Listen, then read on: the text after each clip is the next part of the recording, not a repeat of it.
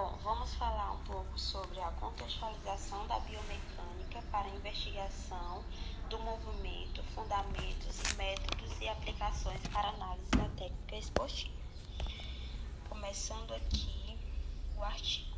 Considerações iniciais, introdução conceitual ao estudo do movimento humano. Bom, a biomecânica descreve, analisa e modela os sistemas biológicos com o propósito de explicar como as formas de movimentos dos corpos dos seres vivos acontecem na natureza a partir de parâmetros da cinemática e dinâmica.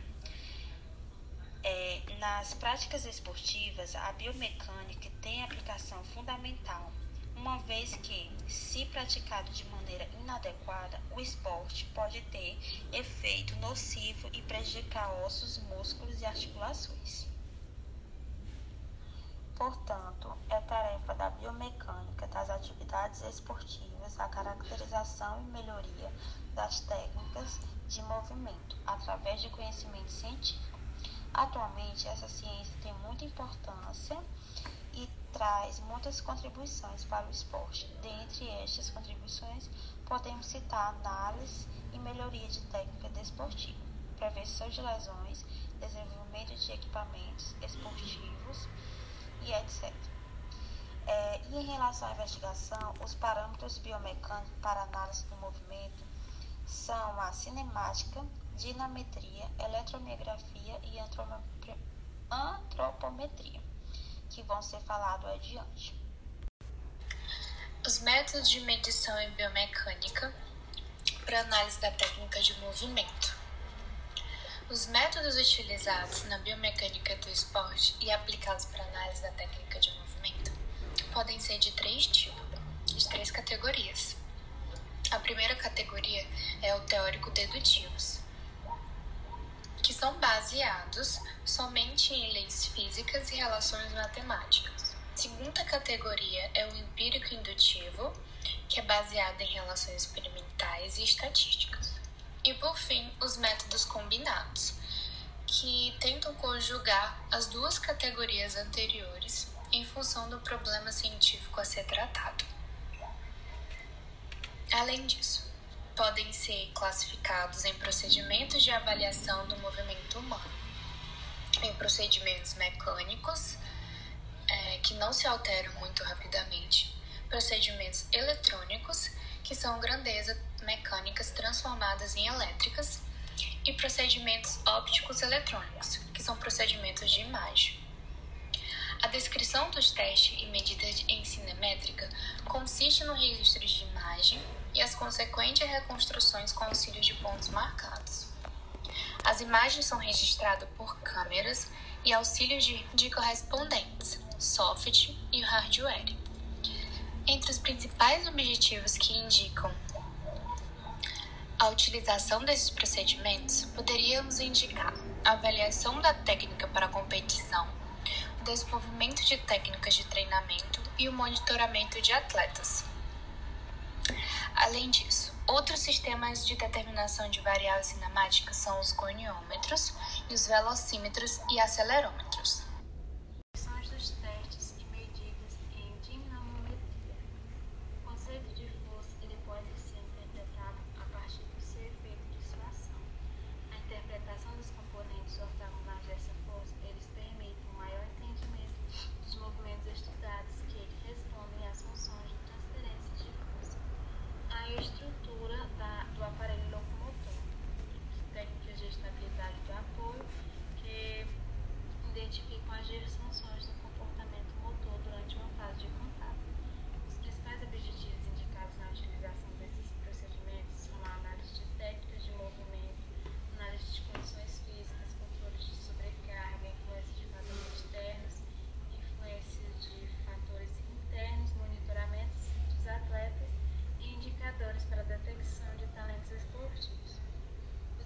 Indicadores de forças externas, eles são interpretados a partir das forças de reação do solo, pressões, impulsos, toques, gradientes de força, pressão manual, entre outros.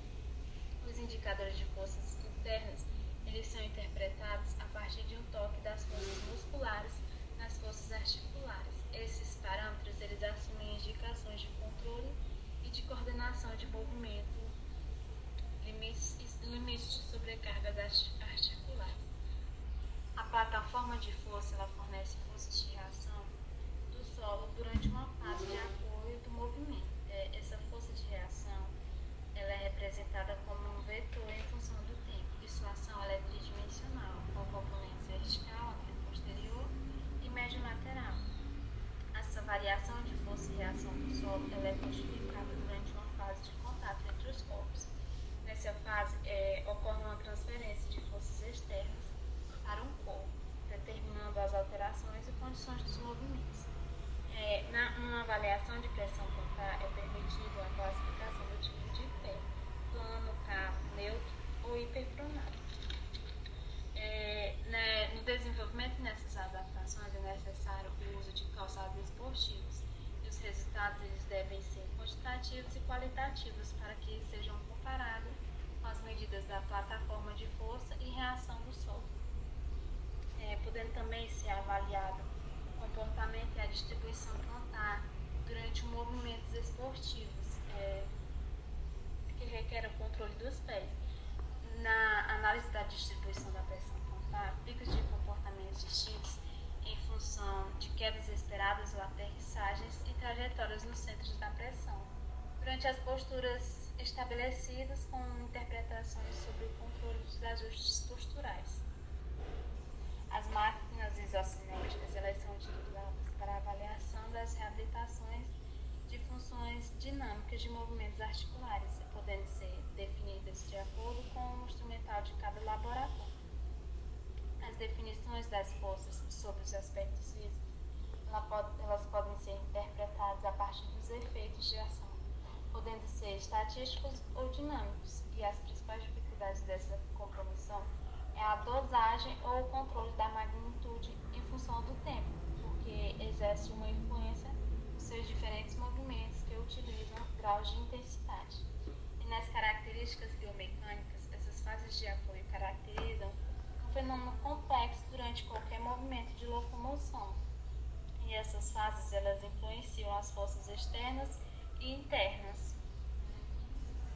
Portanto, a dinamometria ela engloba medidas de força mensuráveis, que são as forças externas transmitidas entre o corpo e o ambiente.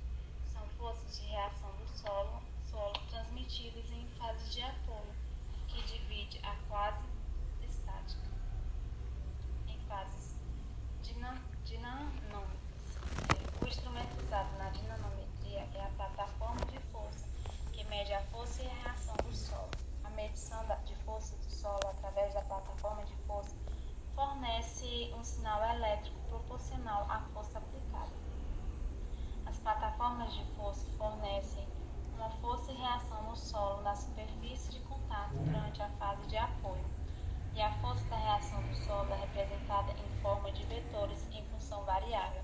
Assim, a plataforma quantifica a da força e da reação do solo durante uma fase de contato entre os corpos. A fase ocorre transferências de forças externas e interpretações de componentes ortogonais permitem também o entendimento de condições de movimento, estudados que respondem por funções de movimentos e estabilidade de apoio e alterações que identificam disfunções de comportamento motor durante uma fase contendo pé com solo. Descrição dos testes e medidas em eletromiografia. Eletromiografia é o termo genérico que expressa o método de registro da atividade elétrica de um músculo quando realiza contração.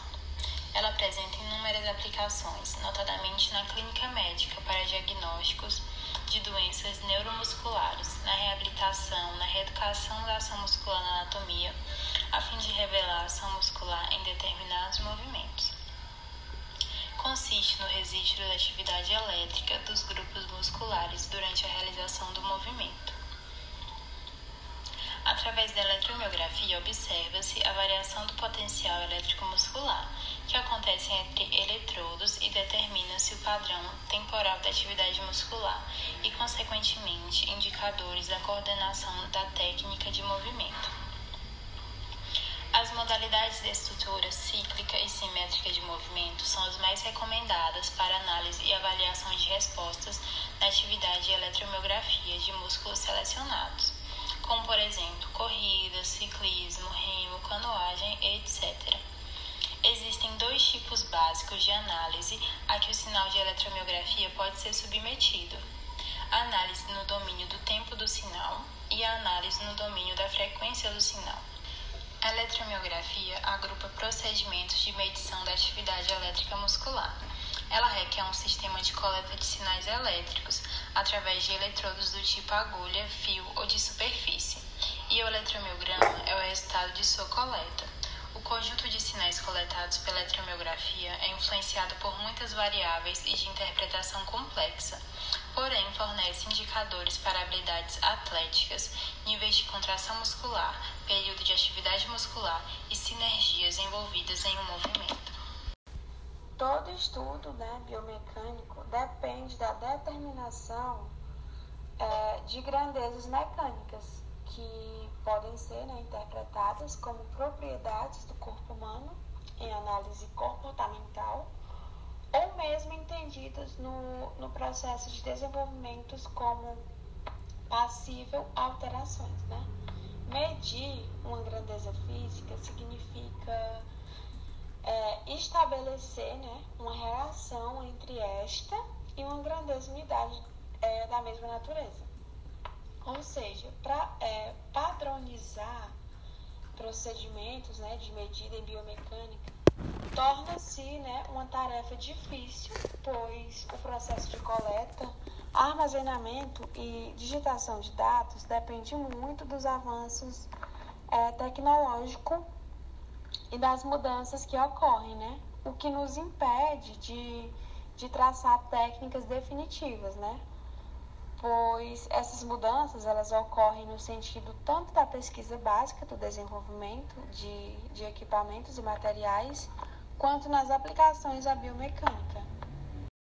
O controle postural é um fator determinante para a execução de gestos funcionais e desempenho motor durante as atividades esportivas. O controle postural é contínuo e permanente em toda atividade humana em duas fases da vida, o equilíbrio é uma habilidade estável. Na infância, quando o desenvolvimento motor e cognitivo ainda não atingiu maturidade, e na terceira idade, quando o desenvolvimento limita cada vez mais o que for fácil e possível de se fazer durante a fase adulta. Na terceira idade, o desequilíbrio pode ser fatal, e na infância, percebemos como ele é importante a partir dele que a criança começa a andar, pular e correr. Para garantir a estabilidade, equilíbrio, o controle postural elege algumas variáveis relacionadas à posição do corpo humano e, a, e monitorando-as através de informações sensoriais. Alguns estudos têm mostrado que, na ausência ou redução das informações somatosensoriais, a marcha terá um deslocamento prévio do centro de pressão durante a fase de apoio, o que também se reflete no maior valor de pressão plantar na região do antepé. Isso pode ser porque essa região do pé proporciona uma maior possibilidade de controle postural na marcha, pois o antepé tem maior flexibilidade nos movimentos musculares, ligamentares e articulares e movimenta o controle da estabilidade para a frente. Ainda que não seja possível explorar totalmente as relações entre as cargas mecânicas e as adaptações do tecido biológico, a literatura científica especializada tem evidenciado fatores que permitem, se não elucidá-lo em sua plenitude, entender alguns dos fatores que regem seu comportamento e principalmente sobre os mecanismos de controle. Teoricamente, o controle das cargas mecânicas permitiria uma dosagem capaz de produzir adaptações positivas e suprir as indesejáveis adaptações bionegativas com o treinamento esportivo, em especial relativamente ao treinamento da força. Infelizmente, operacionalizar tal dosagem não é a tarefa simples. Sugerem ainda os autores que uma das soluções viáveis para o controle da sobrecarga seria a adoção da estratégia denominada de método da comparação. Tal procedimento sugere que o controle das cargas mecânicas e, consequentemente, das lesões seja operacionalizado a partir da determinação das forças internas produzidas em duas ou mais condições distintas. Aspectos biomecânicos na análise do futebol. A literatura sobre a biomecânica do futebol estuda três aspectos: a influência dos equipamentos usados em treinos e competições, como calçados, bolas, caneleiras, pisos. Outro aspecto é a análise da eficiência mecânica das habilidades motoras específicas, fatores subjacentes à sua execução, e também o estudo da sobrecarga mecânica, que tem como estratégia o entendimento do surgimento das lesões sem prevenção e tratamento. Sendo assim, a biomecânica vai ajudar a compreender princípios biomecânicos que ajudam a otimizar a performance no futebol, na qual é amplo o número de habilidades que determinam a performance no futebol para cada um dos dois jogadores, sendo chutar a habilidade mais estudada do futebol.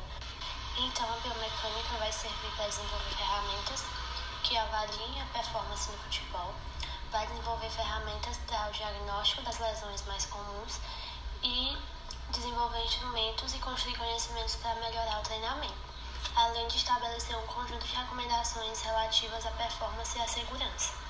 Como se sabe, o chute é um elemento fundamental do futebol, onde o atleta ele visa atingir a meta adversária com o intuito de fazer o gol. Para realizar o chute, ele utiliza várias partes do pé para contato com a bola. Porém, o que mais é pesquisado e estudado cientificamente é o chute com o dorso do pé, que é realizado com a velocidade máxima com a bola parada. É necessário que o jogador tenha conhecimento teórico do chute, pois diminui as possibilidades de erros. Considerações finais, perspectivas metodológicas. O atual desenvolvimento da biomecânica é expresso pelos novos procedimentos e técnicas de investigação, nas quais podemos reconhecer a tendência crescente de se combinar várias disciplinas científicas aplicadas à análise do movimento. Nos últimos anos, o progresso das técnicas de medição, armazenamento e processamento de dados contribuiu enormemente para a análise do movimento humano, e neste sentido, a biomecânica recorre a um complexo de disciplinas científicas onde pode-se observar uma estreita relação entre as necessidades e exigências da prática esportiva. O relacionamento entre os parâmetros estruturais do movimento faz-se presente na prática através da real interdependência entre os dois parâmetros, qualitativo e quantitativo, dada a natureza da tarefa de movimento a ser realizada. Quanto maior a interdependência, tanto mais avançado é o processo de especialização e maturidade do movimento. Outro aspecto muito importante em estudos biomecânicos é o desenvolvimento de uma ampla base de dados relativa a informações acerca do movimento humano. A possibilidade de intensificar as interpretações estatísticas de modelos biomecânicos depende, em primeiro lugar, da expansão dos parâmetros e variáveis do movimento nesta ampla base de dados que devemos buscar através de estudos experimentais e demais registros sobre informações de testes em biomecânica. É importante discutir sobre dois pontos que seguramente muito, muito podem colaborar sobre decisões quanto aos métodos de medidas biomecânicas. O primeiro, sentido fundamental da medição, e o outro, qualidades do processo de medição.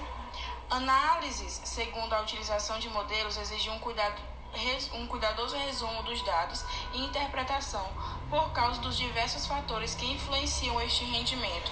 Por isso é preciso que modelos mais realísticos em relação ao movimento humano sejam desenvolvidos para que as equações do movimento entrem em concordância com os modelos utilizados.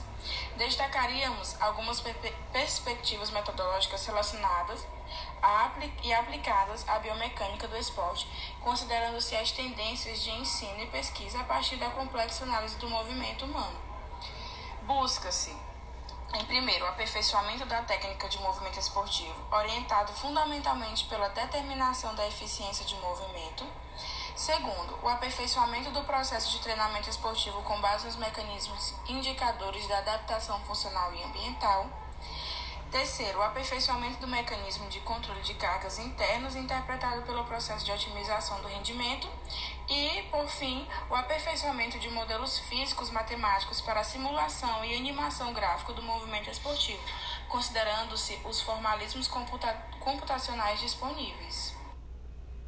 Atualmente, com toda a evolução tecnológica, torna-se cada vez mais possível quantificar o desempenho do ser humano Qualquer avaliação de técnica desportiva, performance, capacidade funcional, entre outras, deve ser precedida de medição, descrição e análise. Finalmente, observa-se que as pesquisas em biomecânica ainda são carentes de padronizações metodológicas, bem como são incompletos os modelos e protocolos de avaliação utilizados para a formação de teorias com explicação causal do movimento. Desta forma, fica restrita a possibilidade de comparações entre resultados de diversos autores e ainda corremos riscos de utilização de modelos físico-matemáticos não adaptados às características do movimento esportivo. Entretanto, com o acelerado desenvolvimento do conhecimento científico e tecnológico que observamos atualmente, encontramos numa, é, nos encontramos numa situação onde sempre surgem novas possibilidades e opções de procedimentos na elaboração e operação de dados, e estas instruções estão sendo utilizadas em biomecânica do esporte, colaborando assim para o processo, modernização, automatização e, enfim, enorme auxílio em busca da padronização de procedimentos para análise do movimento esportivo de maneira mais precisa e cientificamente aplicada.